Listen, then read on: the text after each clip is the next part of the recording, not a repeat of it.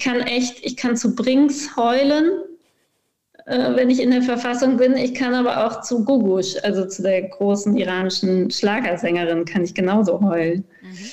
Und, ähm, und natürlich habe ich mir jemanden gewünscht, der auch zu beidem, der, der, weiß, was ich empfinde, wenn ich, oder der das nachempfinden kann. Und das war halt irgendwie extrem schwierig.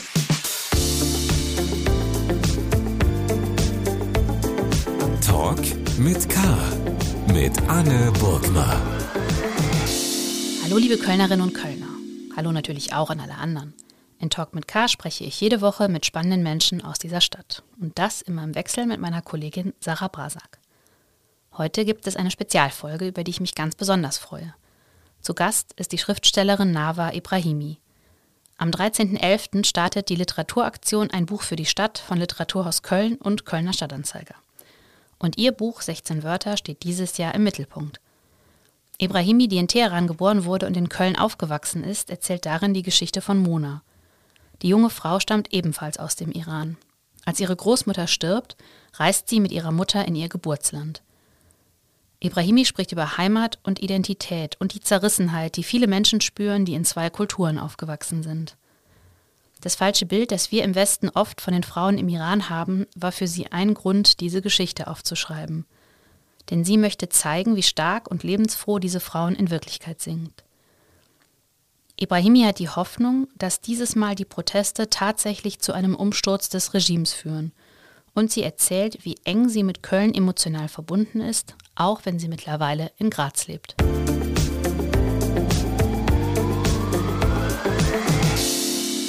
Liebe Nava Ibrahimi, herzlich willkommen bei Talk mit K. Ich freue mich wirklich ganz besonders, dass Sie da sind.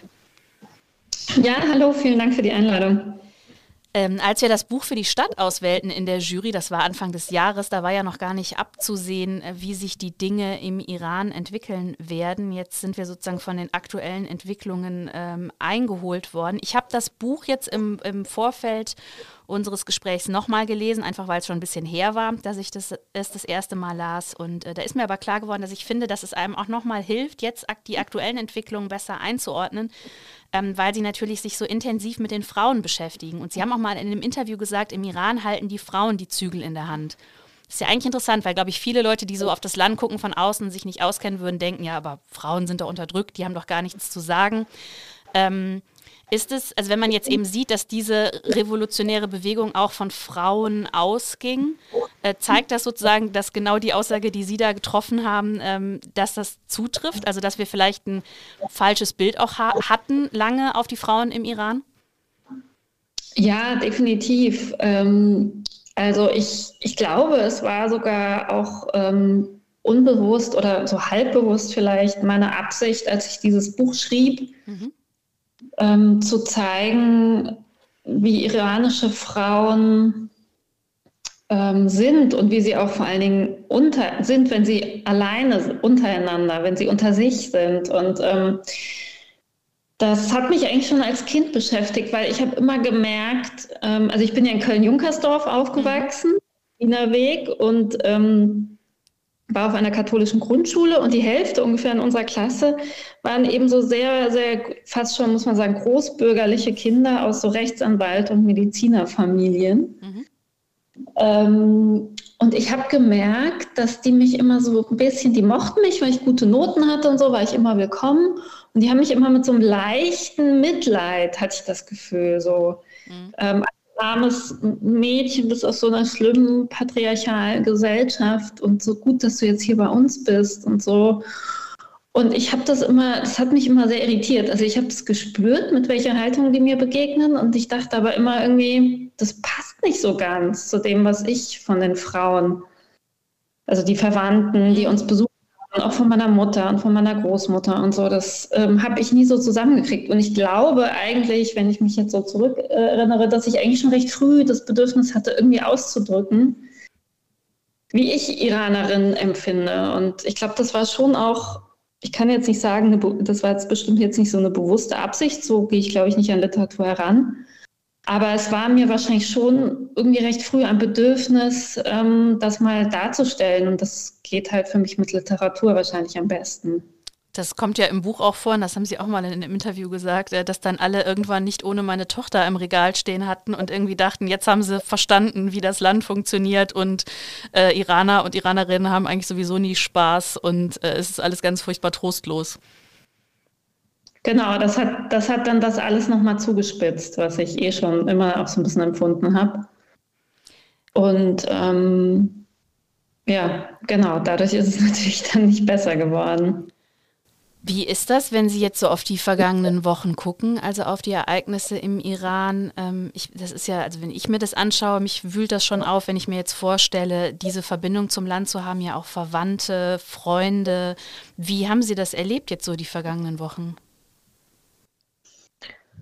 Ähm, es sind ja nicht die ersten Proteste. Ähm, und es ist eigentlich immer so gewesen, dass am Anfang irgendwie eine so sehr große Hoffnung da ist.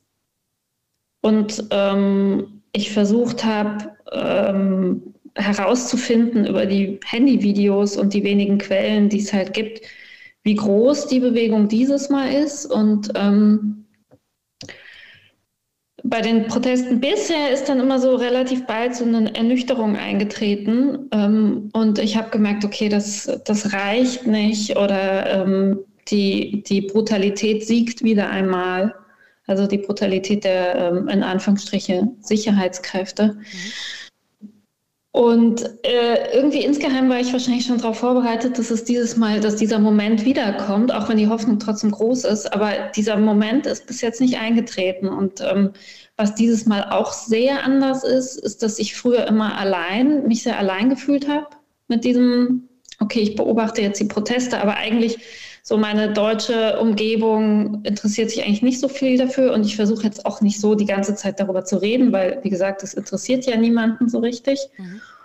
Und dieses Mal habe ich mich halt, ist in, in, in, kürzester Zeit ist äh, eine ganz große Gruppe von Deutsch-Iranerinnen hat sich zum Beispiel in einer Signalgruppe zusammengefunden. Und ähm, der Austausch ist groß und auch wirklich viele, also ich lebe ja in Österreich, aber eben auch viele Menschen, die jetzt nicht iranischer Herkunft sind, sprechen mich an und und eben die weltweite Solidarität, die ist dieses Mal, ist das wirklich was ganz, ganz anderes und eben die Diaspora ist auch dieses Mal viel, viel besser organisiert und vorbereitet auch, scheint mir. Mhm. Glauben Sie, es war jetzt auch eine Diskussion, soll man von Protesten sprechen, soll man von Revolution sprechen? Viele sagen, es gibt jetzt auch, vielleicht ist der Punkt schon überschritten, also es gibt eigentlich gar kein Zurück mehr.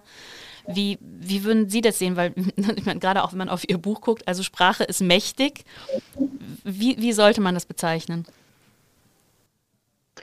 Ja, also ich finde auch, Proteste treffen es eigentlich nicht mehr. Und man muss ja sagen, Proteste im Stillen wie im, im, im Öffentlichen sind ja Alltag im Iran. Also ähm, der Widerstand gehört im Iran eigentlich zum, zum alltäglichen Leben dazu. Also jede Frau, die auf die Straße geht, die jetzt nicht absolut regimetreu ist, ähm, lebt eine Form des Widerstands, indem sie eben das Kopftuch ein bisschen weiter nach hinten schiebt, obwohl sie weiß, dass das den, den Sittenwächtern nicht gefallen wird. Oder auch eben dieses, äh, es gibt ja so viele Formen auch des Widerstands und des Protests. Eben zum Beispiel alles, was vorislamisch ist, wird total gefeiert und hochgehalten, seien es vorislamische Feiertage oder oder, oder Namen, Vornamen für Kinder oder eben auch sowas wie Hunde halten, das, das was das Regime ja total ablehnt, weil Hunde ja schmutzig sind, aber eben dann, dann, ähm,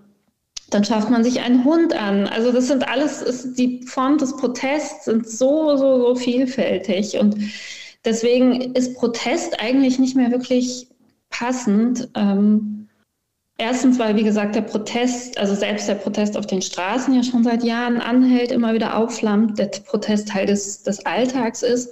Und ich glaube schon auch, dass, dass das, was wir jetzt erleben, lässt sich nicht mehr rückgängig machen. Also ich kann Ihnen zwar jetzt nicht sagen, wohin das führen wird, aber ich bin mir relativ sicher, allein schon auch wegen der ganzen jungen Menschen, die, die gestorben sind und zu betrauern sind.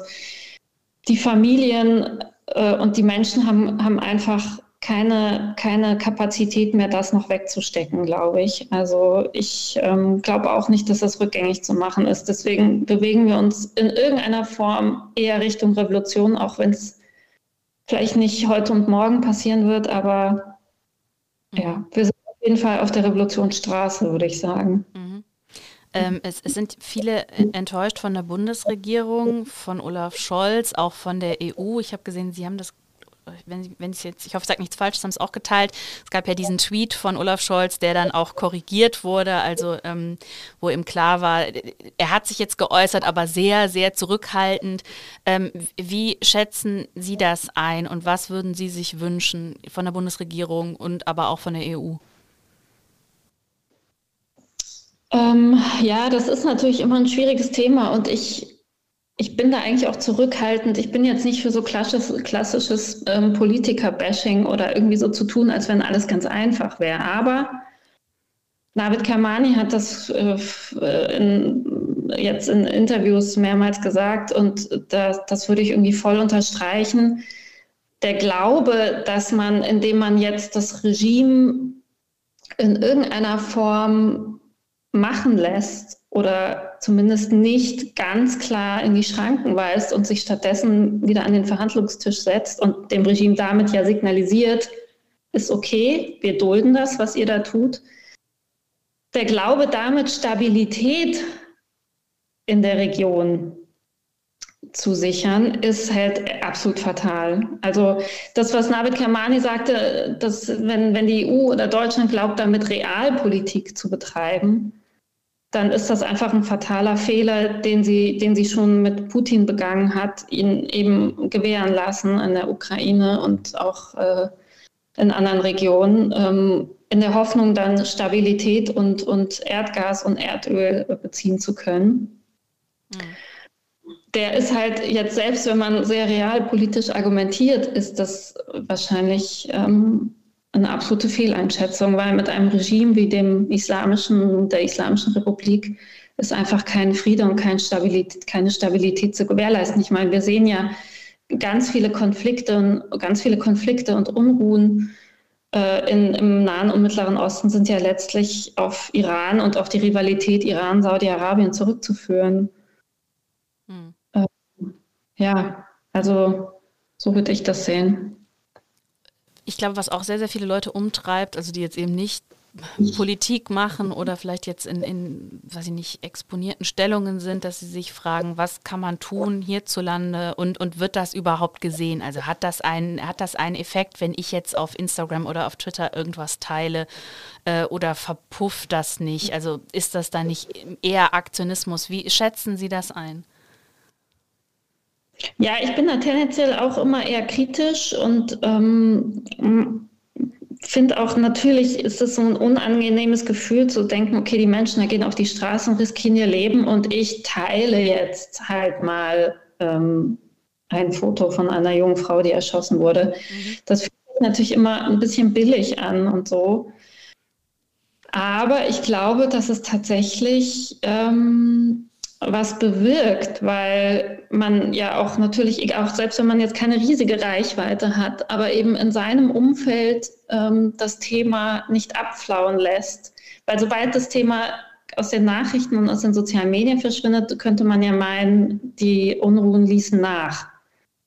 Hm. Ähm, ist aber nicht so. Und deswegen ist das schon wichtig, selbst in einem kleinen, in einem kleinen Umfeld ähm, immer wieder darauf hinzuweisen, dass dass die Proteste anhalten und dass das, dass, dass das jetzt nicht, äh, dass das keine Kopftuchdemonstrationen sind. Und vor allen Dingen auch, was natürlich jetzt durch die sozialen Medien ganz klar wird, wenn wir die Fotos von, von diesen jungen Frauen und Männern sehen, Teenagern ja größtenteils auch, mhm. die eigentlich aussehen und leben, in Anführungsstrichen oder in Klammern wollen, wie Teenager das hier bei uns tun. Ähm, und dass, dass die wirklich um ganz grundlegende Menschenrechte jetzt kämpfen. Das ist halt schon etwas, was die sozialen Medien jetzt ähm, schaffen. Und ähm, ich glaube, deswegen ist es schon wichtig, diese Aufmerksamkeit zu halten. Und wir sehen ja auch, dass, dass durch Druck über Twitter oder, oder andere sozialen Medien auch Politiker zunehmend dann in gewissen Erklärungsnöte kommen. Also dass Annalena Baerbock jetzt wirklich zeigen muss, was sie unter feministischer Außenpolitik versteht, mhm. ist schon etwas, was man durch durch einen gewissen Druck über sozialen Medien auf jeden Fall noch viel krasser einfordern kann. Ja, und es ist ja jetzt, also man sieht es ja jetzt auch immer häufiger, dass gepostet wird, dass es jetzt erste Todesurteile gibt. Ich denke ja, auch da ist wahrscheinlich äh, internationale Aufmerksamkeit eigentlich das Einzige, was äh, den Menschen noch eine Chance ermöglicht.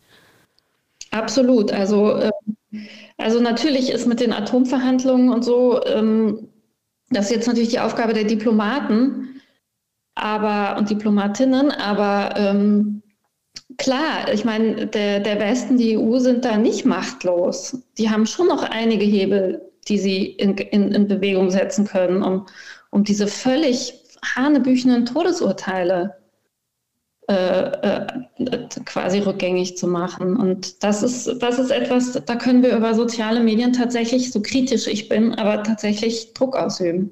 Mhm. Sie haben das äh, Kopftuch eben angesprochen und das ist ja jetzt gerade ja auch am Anfang war das ja so eigentlich das Symbol. Also Frauen nehmen in der Öffentlichkeit ihr Kopftuch ab. Viele haben es auch verbrannt. Man sah auch Bilder von wirklich sehr jungen Mädchen, Schülerinnen, die das gemacht haben, wo man ja wirklich denkt, also ist ja ein Wahnsinn, woher nehmen die diesen Mut? Aber ich habe mich dann nochmal gefragt, wir haben ja diese Kopftuchdebatte hier auch sehr lange und intensiv geführt und sie wird ja auch oft noch geführt. Ähm, äh, äh, kann man wirklich emanzipiert und frei leben und gleichzeitig Kopftuch tragen. Es gibt ja in Deutschland Frauen, die sagen, ähm, das geht. Wie stehen Sie da in dieser Debatte? Also in der Debatte hier bei uns? Ja, also ich meine, klar, im Iran ist natürlich was anderes. Genau, ich meine bei uns, wenn man jetzt da nochmal dann hier bei uns drauf guckt. Ja.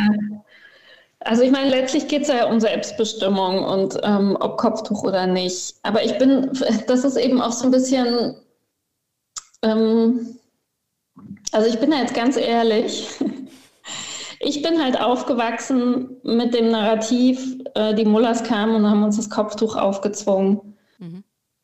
Und das ist quasi, ähm, das steht eben ganz krass für das ganze und für das ganze repressive System. Ähm, und deswegen ähm, kann ich irgendwie, so sehr ich mich auch bemühe, dem Kopftuch nichts Gutes abgewinnen. Also es, ich, ich sage, ich gestehe wirklich absolut ähm, den Frauen, die jetzt im Westen, also in Deutschland oder Österreich, Kopftuch tragen möchten, den gestehe ich wirklich zu, dass sie das freiwillig und aus, aus reiner Selbstbestimmung tun. Auch wenn ich mir vielleicht nicht immer ganz sicher bin, aber wenn sie das sagen, dann bemühe ich mich, das zu glauben. Und ich würde das jetzt auch niemals auf staatlicher Ebene regulieren wollen. Es sei denn, im gesunden Alter. Also ich finde schon sinnvoll, das jetzt erst ab einem gewissen Alter in Schulen zum Beispiel zuzulassen oder so. Ne? Aber ich mache nicht so richtig, ich werde, also ich werde wahrscheinlich nie so ganz meinen Frieden damit machen. Und das ist eben das, was ich mir halt auch manchmal denke, wenn man eben mit so, mit so einer, mit so einem krassen Narrativ aufgewachsen ist, dann ist das schwierig, da wirklich so eine ganz neutrale Haltung zu, zu entwickeln, glaube ich. Mhm. Ähm, deswegen äußere ich mich da jetzt von mir aus eigentlich auch nicht zu. Und ähm, ja, es ist für, für mich ein schwieriges Thema. Also ich gebe zu und ich finde es wirklich auch völlig ähm, legitim und hoffe, dass wirklich jede Frau, die das trägt, aus, aus reiner Selbstbestimmung es trägt weil sie sich so wohler fühlt. Und äh, dann ist natürlich die Frage, wieso muss man sich, muss man die Haare bedecken, um sich wohler zu fühlen, weil man sich vom männlichen Blicken oder ich weiß es nicht, aber ja, es ist, glaube ich, ein schwieriges Thema für mich. Und ähm, ja, genau. Mhm. Sie äh, sind in Teheran geboren und worden und kamen mit drei Jahren mit ihren Eltern nach Deutschland. Haben Sie eigentlich noch irgendwelche Erinnerungen aus dieser ganz frühen Zeit? Wahrscheinlich ja eher nicht. Und wie war das dann so während des Aufwachsens? Also sind Sie dann auch im Iran gewesen oder ging das hauptsächlich über Ihre Eltern oder Familienangehörige, Freunde, dass Sie das Verhältnis zum Land gehalten haben? Wie war das? Ähm, ja, also ich bin dann mit 18 das erste Mal wieder in den Iran. Mhm. Und vorher kannte ich das wirklich ähm, hauptsächlich, also eigentlich nur aus Erzählungen. Wir hatten recht oft Verwandte da, also meine Großmutter war oft da, aber auch sonst viel Familie. Ähm, wir hatten jetzt keine so, wir waren jetzt nicht eingebunden in so eine große Community oder so, das nicht, obwohl es hier in Köln eigentlich gegeben hätte, aber irgendwie tendieren viele jetzt nicht so ganz stark dazu, sich ähm, wirklich nur in der Community zu bewegen. Also ähm, ich war eigentlich mehr oder weniger immer die einzige Iranerin. Mhm. auch an den Schulen und so, aber ähm, eben über Verwandte und, und ähm, ein bisschen Familie haben wir schon auch. Ist das schon immer sehr präsent gewesen. Also auch über die Musik und über das, über das Essen und so. Ich meine, das sind ja wirklich so ganz prägende mhm. Sinneseindrücke. Und eben dann mit 18 bin ich das erste Mal in den Iran geflogen und das war halt wirklich, das war ein Flash, kann man sagen. Also das, dann das erste Mal in, in das Land zu kommen und wirklich alle sprechen deine, deine Geheimsprache, weil für mich war Persisch immer eine Geheimsprache mhm. zwischen meiner Mutter, meinem Vater und mir. Und ähm, ja, das war schon extrem ähm, eindrücklich, diese erste Reise. Und dann war ich in den Nullerjahren, war ich mehrmals dort habe ich mir das ganze Land eigentlich angesehen. Wie ist das denn, wenn man dann, also eben sie, das hat sie ja ihr ganzes Leben begleitet, die Sprache, die Kultur, aber wenn man das dann wirklich in dem Moment, wo man dann wieder da ist und eben sie waren so klein, als sie gingen, also man muss ja dann quasi das Bild, das man sich in all den Jahren gemacht hat, wahrscheinlich abgleichen. Also haben Sie gemerkt, dass Sie vielleicht in manchen Dingen auch ein ganz falsches Bild hatten? Oder hat das schon sehr gut ähm, gepasst? Mm, vieles hat schon sehr gut gepasst. Also, aber das liegt natürlich auch daran, dass, ähm, also meine Großmutter hat zum Beispiel immer gesagt, bei euch hier im Westen in Deutschland, da gibt es ja nur Arbeit, Arbeit, Arbeit und dann geht man nach Hause und sitzt dann alleine dort rum und dann geht man am nächsten Tag wieder arbeiten. Und sie hat mir halt immer vorgeschwärmt, dass, dass ähm, dass sie und ihre Geschwister und die Familie ist immer beisammen und es wird immer getanzt und Musik gemacht und so. Und das habe ich mir ähm, dann schon auch sehr so vorgestellt. Und natürlich, wenn man dann nach 20 Jahren oder so das erste Mal in den Iran reist, dann ist das auch so. Dann, ist, dann veranstaltet jeder abends eine Party für dich. Du bist die ganze Zeit eingeladen und äh, wirst drumherum gereicht. Und so, so war das dann auch wirklich. Ähm, das ist natürlich dann auch nicht der Alltag, muss man dazu sagen. Mhm. Wobei Geselligkeit und, und Musik und Tanz schon einfach eine sehr große Rolle spielt. Ich weiß jetzt nicht mehr, wie das, ich war jetzt seit 15 Jahren nicht mehr dort, weiß auch nicht, wie sich das entwickelt hat. Also mein Eindruck ist, dass sich die Gesellschaft im Iran auch extrem schnell verändert. Mhm. Aber generell gewisse Dinge haben schon einfach wirklich gepasst und gestimmt. Mhm. Sie haben das gerade gesagt, Sie waren in der katholischen Grundschule hier in Köln und Sie haben ja dann auch noch eine Zeit lang im Westerwald gelebt. Ähm, da gab es ja auch mutmaßlich nicht besonders viele Iranerinnen und Iraner. Ähm, was, wa, was macht das mit einem? Also wenn man dann auch jetzt auch so als Kind, man will ja als Kind eigentlich auch immer irgendwo dazugehören, also und, und erkennen, dass andere vielleicht ähnlich sind ähm, wie man selbst. Wie, haben Sie das überhaupt bewusst wahrgenommen da schon? Oder also hat das eine Rolle gespielt? Ähm, ja, schon. Also ähm, ich habe die Unterschiede schon sehr früh wahrgenommen. Auch jetzt äh, zu sehen, welche Regeln herrschen bei meinen Freundinnen zu Hause. Was tut man, was tut man nicht. Mhm. Ähm, da habe ich mich schon sehr früh eigentlich auch so durch eigene Beobachtung hindurch navigieren müssen. Und ähm, ich hatte so ein, zwei iranische Freundinnen, das waren eben die Töchter von Bekannten meiner Eltern und die habe ich schon sehr geliebt. Also die, die waren für mich schon was sehr Besonderes. Mhm. Und eben im Westerwald auf dem protestantischen Gymnasium war dann wieder nichts, äh, also noch weniger als in Köln. Mhm. Und ja, es ist schon so, dass das der iranische Teil an mir dann sehr verkümmert ist oder ich ihn dann habe auch sehr verkümmern lassen einfach, weil es ist halt so, man eben man will dazugehören und vor allen Dingen will man auch niemanden befremden, wenn man sich, wenn man ein, etwas von sich her zeigt und der andere reagiert befremdet oder ähm, irritiert oder kann gar nichts damit anfangen. Das ist, glaube ich, so eine Kränkung, das riskiert man dann vor allen Dingen so in jüngeren Jahren nicht so gerne. Mhm. Deswegen einfach so ein bisschen negiert lange oder einfach so ja, total vernachlässigt.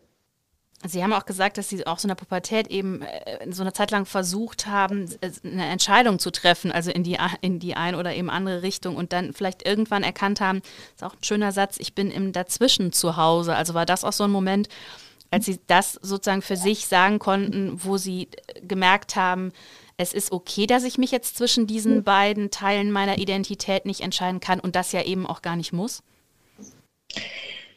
Ja, äh, es ist aber halt so, dass natürlich da, da die Umwelt das auch immer ein Stück weit von dir verlangt. Also die Leute wollen das halt auch wissen einfach. Es gab ja auch diese Diskussion mal um ähm, Mesut Özil. Ich weiß jetzt gar nicht mehr, wie die war oder so, aber da gab es ja auch so, ein, so eine Riesendiskussion. Fühlt er sich jetzt als Deutscher oder als Türke? Und äh, da muss er sich doch jetzt mal entscheiden und so. Also ich, ich weiß jetzt nicht mehr im Detail, Inwiefern es da auch um Erdogan und Politisches ging, das weiß ich jetzt nicht. Aber ich weiß, es gab auch mal so eine reine, wirklich, da ging es wirklich um, seine, um sein Zugehörigkeitsgefühl. Mhm.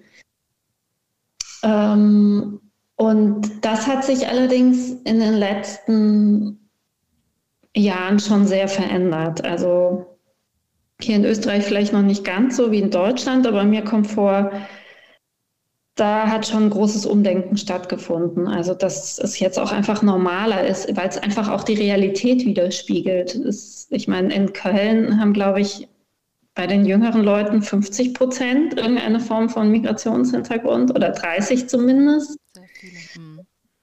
Ähm, also es ist jetzt einfach auch die Normalität und man muss sich da auch, es verlangt jetzt auch niemand mehr von einem, dass man sich da so klar bekennt oder so. Und ähm, ich hatte dann zwischendurch einfach gesagt, okay, ich bin Kölnerin. Das ist dann das, was, was mir noch am leichtesten gefallen ist, weil ich fand irgendwie Kölnerin lässt irgendwie noch so am meisten zu auch.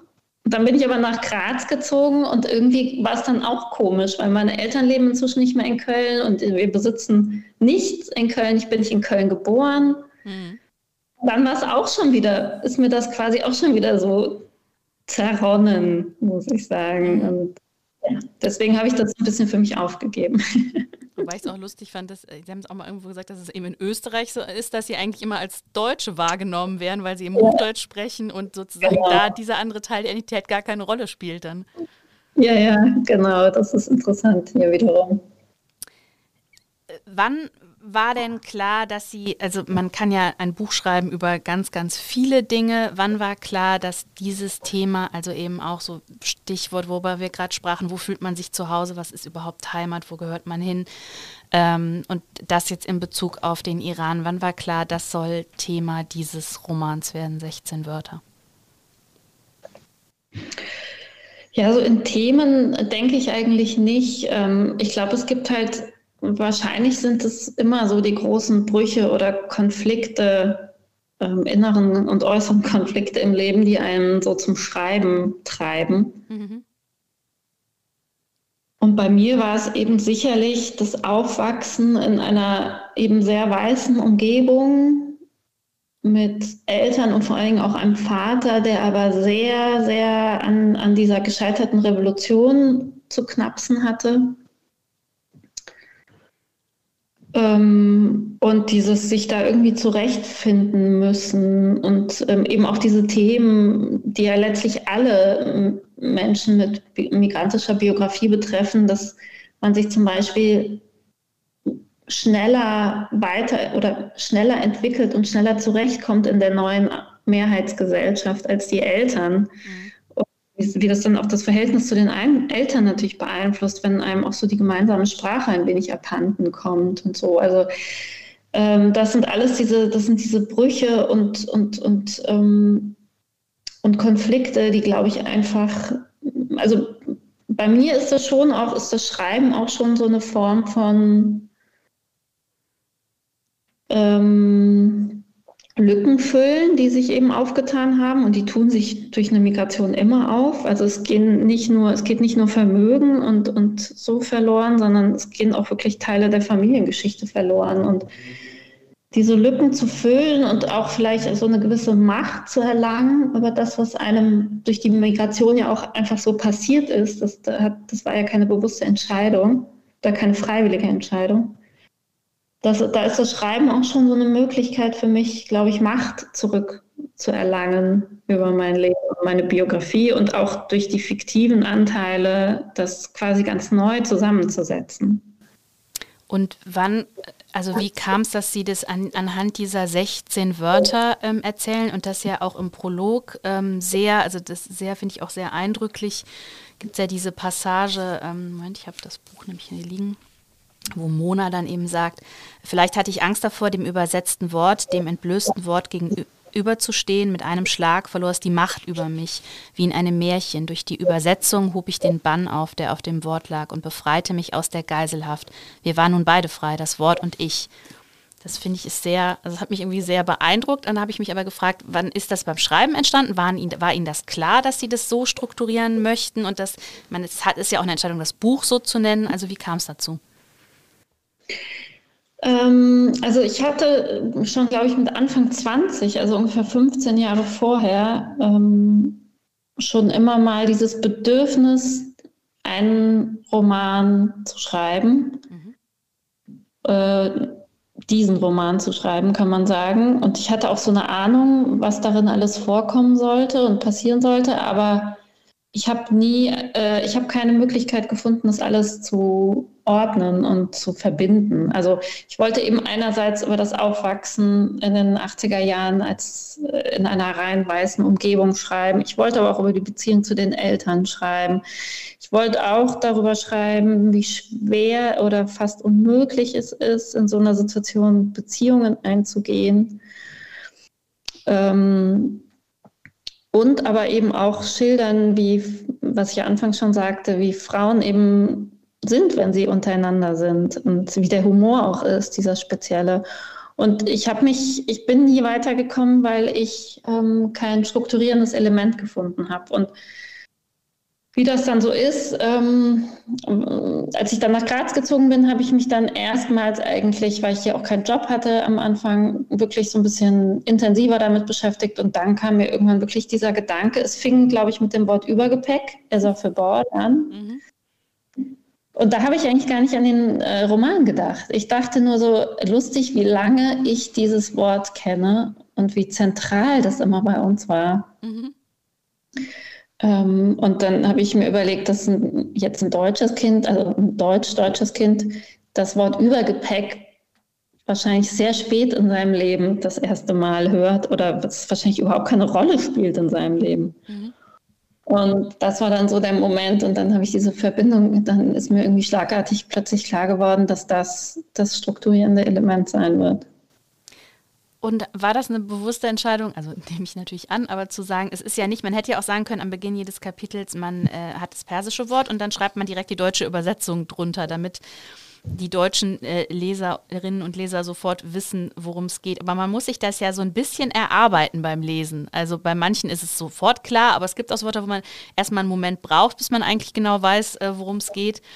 Warum haben Sie das so gemacht?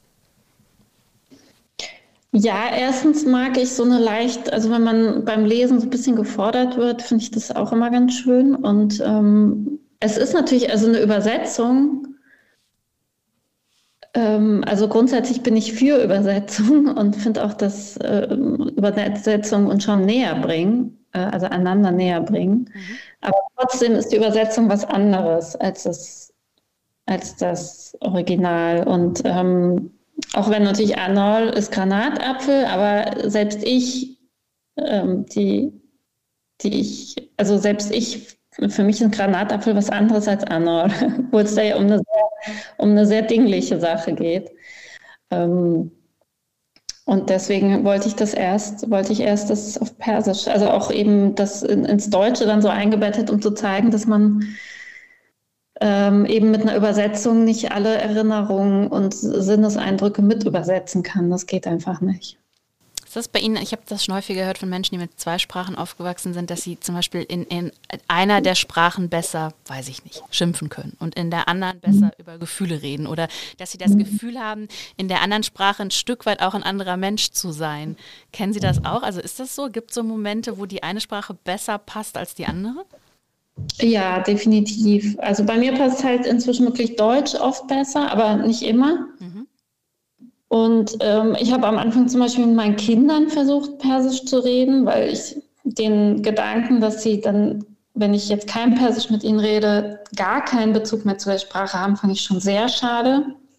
Dazu war ich dann auch doch noch nicht bereit, aber Ich habe so vier, fünf Jahre lang geschafft und dann habe ich äh, aufgegeben, weil ich eben gemerkt habe, dass ich eben, wenn ich Persisch rede, habe ich irgendwie auch das Bedürfnis oder dann verhalte ich mich auch wie eine iranische Mutter, also wie mein Bild. Ja, eben, das ist ja heute auch nicht mehr so. Aber so wie ich mal gelernt habe, wie iranische Mütter sind, nämlich wahnsinnig aufopferungsvoll. Mhm.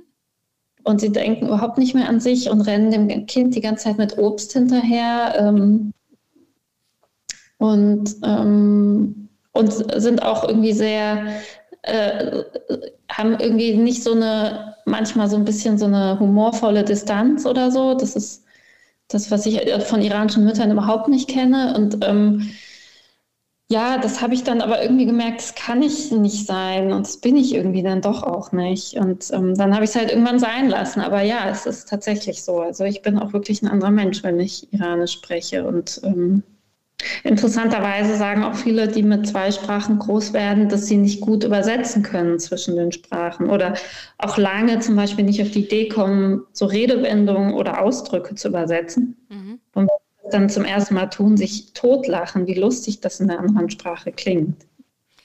Sie haben, ich weiß ehrlich gesagt nicht mehr, woher das Zitat stammt, aber Sie haben in einem Interview gesagt, ähm, wenn man in zwei Sprachen groß wird, gibt es mehr Lieder, zu denen man traurig werden kann. Das habe ich aber auch irgendwo her, aber ich weiß nicht woher. Das ist leider wirklich fatal. Aber das ist, finde ich, ein sehr schönes Bild. Also da hat, kriegt man so ein bisschen so eine Vorstellung davon, was das eigentlich bedeutet. Ja. Ähm, was ich mich auch gefragt habe, es gibt an einer Stelle, ähm, da geht es auch um die, die Großmutter, die ja ein ganz, eine ganz zentrale Figur ist und ja auch eine sehr spezielle Frau. Und dann ist sie, äh, beschreibt Mona einmal einen Besuch in Deutschland und dann sagt sie, aus ihrem Koffer stieg immer derselbe Duft auf, der aus den Koffern aller Iraner aufstieg. Das faszinierte mich. Warum rochen alle Iraner gleich? Da habe ich mich gefragt, wie riecht da denn der Iran? Ja, ich weiß gar nicht mehr, es ist heute wahrscheinlich auch nicht mehr so. Das sind eben wirklich diese Erinnerungen aus den, aus den 80ern noch. Ähm, ich kann es nicht beschreiben, aber es ist, ja, es wird eine Mischung aus Lebensmitteln und Waschmitteln und ähm, vielleicht auch Textilien sein. Also zum Beispiel die Lederschuhe im Iran riechen anders. Ähm, oder auch die Stoffe und so. Also es wird irgendwie so, ein, so eine Mischung sein. Und was ich damit eigentlich wahrscheinlich sagen wollte, ist, dass eben ähm, dieser Geruch, der kommt irgendwie als etwas Fremdes zu uns und wir denken hier, also wir, ich sage jetzt mal wir Deutsche, wir riechen nicht, weil wir sind die Norm quasi. Und ähm, und das war für mich immer so schwer vorzustellen, dass wenn Deutsche aber woanders hinfliegen, dass sie auch einen Geruch mitnehmen, vielleicht so einen ganz speziellen, der dann wiederum woanders als total fremd empfunden wird. So. Das ist ein interessanter Gedanke. Das ist ja bei Wohnungen, finde ich, auch so, dass man merkt, wenn man in die mhm. Wohnung von anderen Menschen geht, dass die auch oft ja. einen, irgendwie einen speziellen Geruch haben. Also gar nicht gut oder schlecht, sondern einfach ja. anders. Und man aber genau bei sich selber ja denkt, äh, ja, aber in meiner Wohnung ist das ja nicht so. genau. Man, man soll ja nicht, ähm, also man soll ja Autorin und äh, Figuren nicht ähm, äh, verwechseln. Das lernt man ja schon sehr früh, aber man fragt sich natürlich trotzdem, wenn man das liest, wie viel Mona, äh, wie viel von ihnen in Mona steckt und wo sie aber vielleicht auch eben ganz bewusst gesagt haben, ähm, da, da unterscheidet sie sich sehr von mir oder da entfernt sie sich oder war sie ihnen erst näher und im Schreiben ist es vielleicht dann auch durch fiktive Elemente, ist da mehr Abstand reingekommen? Also wie ist so dieses Verhältnis zu der Figur? Ja, also am Anfang war sie schon sehr nah bei mir dran. Ähm, aber ich glaube, je mehr man dann, je mehr ich dann angefangen habe, ähm, oder ich glaube, es gilt auch allgemein, je mehr man anfängt zu formen und zu ästhetisieren und zu literarisieren, ähm, je mehr, desto mehr Eigenleben entwickelt das dann und auch die Figuren entwickeln dann ein gewisses Eigenleben. Und ähm, also wie gesagt, der Impuls ist, geht schon sehr von mir aus, aber sie hat sich, Mona hat sich dann schon auch von mir wegentwickelt, ähm, weil die Handlung ja zum Beispiel, die ja rein fiktiv ist, mhm. die ähm, hat eben nun mal verlangt, dass sie also deutlich spröder ist als ich und auch sehr eher, also eher verdrängt. Sonst hätte dieses Familiengeheimnis nicht so lange mhm.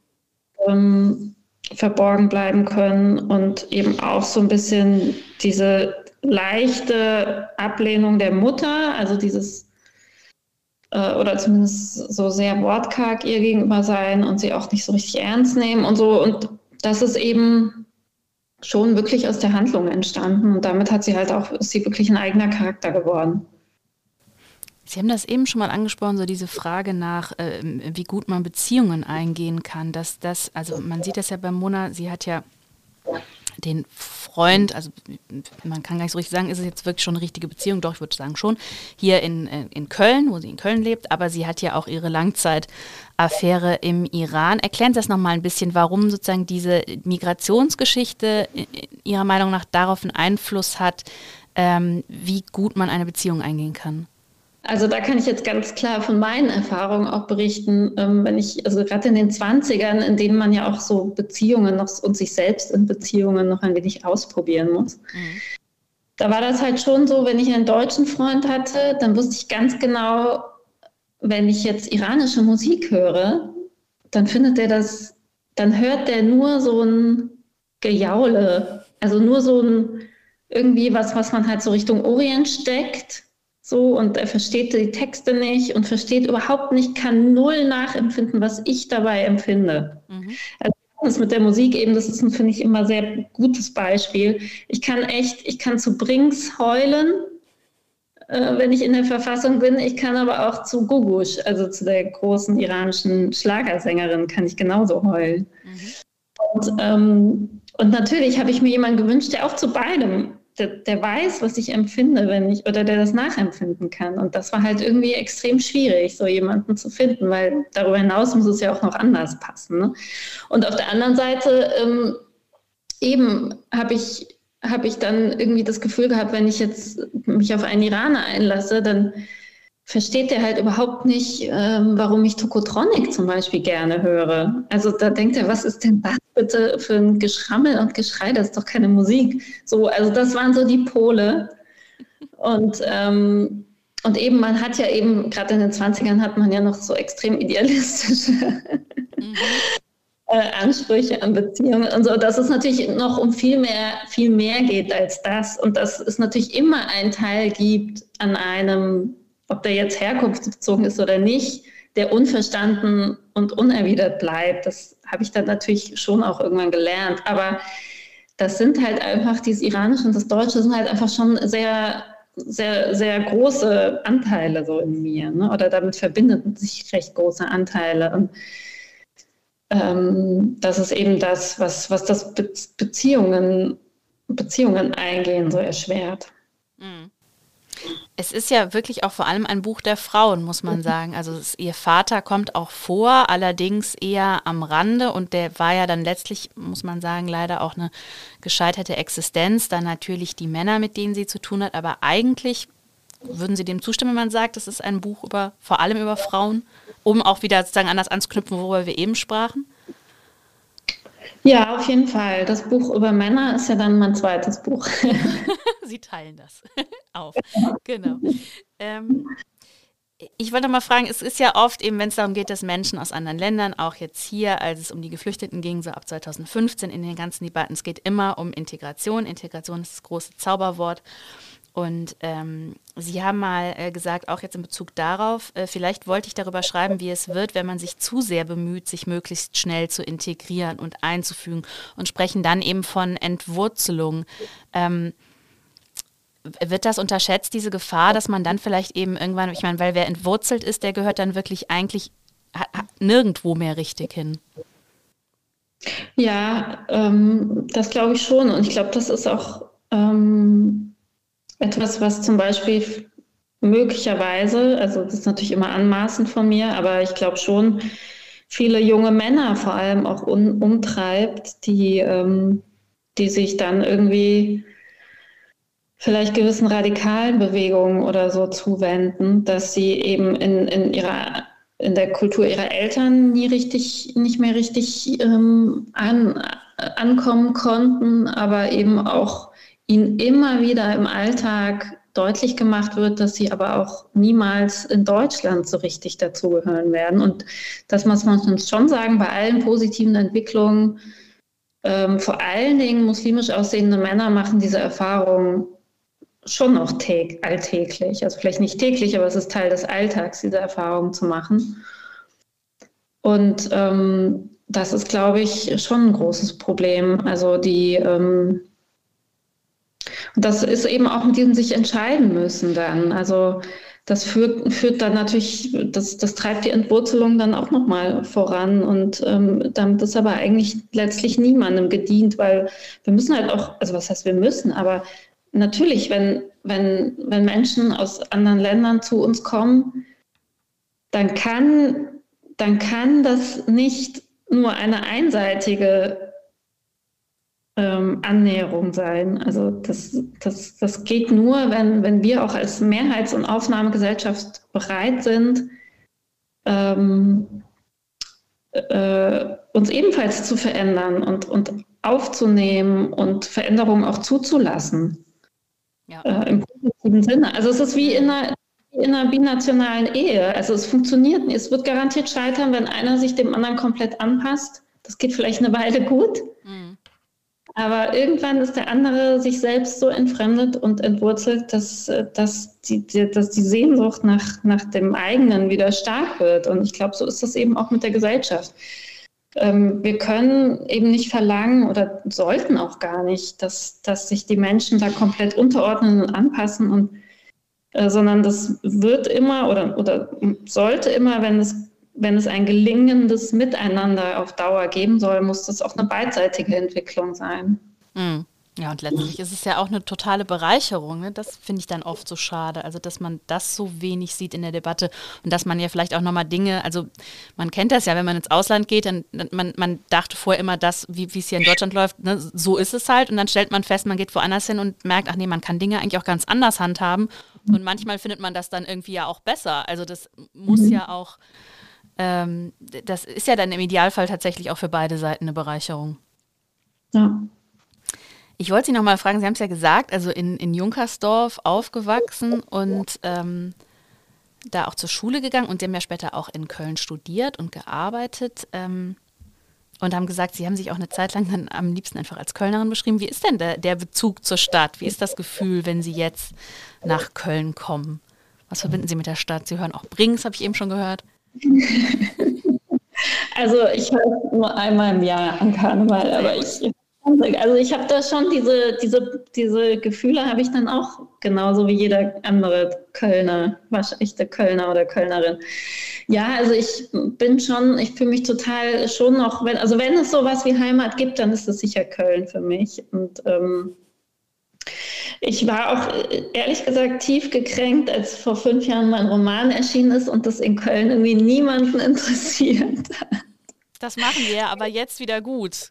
Ja, aber deswegen, das ist für mich so heilsam, das glauben Sie gar nicht. Aber es war halt echt so, es gab keine Besprechung. Ich habe ja bei der Stadtrevue gearbeitet, da gab es dann, also vorher, mhm. da gab es dann eine kleine Besprechung, aber sonst nichts. Ich hatte auch, glaube ich, also erst mit dem zweiten Roman dann eine Lesung und auch nur, weil ich meine, meinen Verlag echt gebeten habe, Druck auszuüben und so. Und ich dachte, das gibt's doch nicht. Der Roman spielt in Köln und es gibt so viele Deutsch-Iraner, die Community ist so groß. Und ich habe so lange in Köln gelebt und es interessiert niemanden und es hat mich richtig gekränkt, so rückblickend. Und deswegen ist das, als mir dann die Bettina Fischer vom Literaturhaus schrieb, dass das Buch für die Stadt wird, also das war die beste Nachricht des Jahres. Also jetzt jenseits von allen Buchverkäufen oder so und was damit noch alles verbunden ist, hat das, war das für mich einfach extrem heilsam.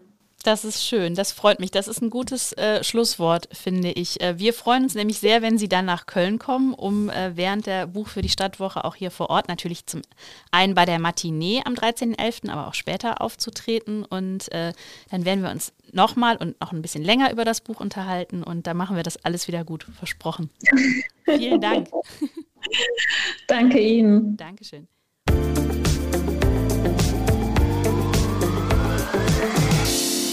Ich möchte an dieser Stelle auf unseren neuen Podcast True Crime Köln hinweisen. Ab sofort hören Sie dort alle zwei Wochen samstags eine neue Folge über einen spannenden Kriminalfall. Zum Auftakt geht es um den Mord in der Salatbar. Die gesamte Podcast-Familie des Kölner Stadtanzeiger finden Sie unter ksta.de slash podcast. Oder Sie suchen das Stichwort Kölner Stadtanzeiger bei einer Podcast-Plattform. Mich erreichen Sie per Mail. Ich freue mich immer über Feedback oder Talkgastvorschläge an anne.bruckmer.ksta-medien.de. Bis zum nächsten Podcast sage ich vielen Dank fürs Zuhören und bis bald.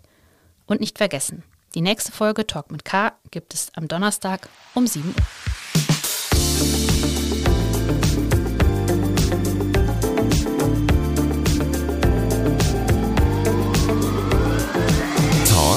mit K.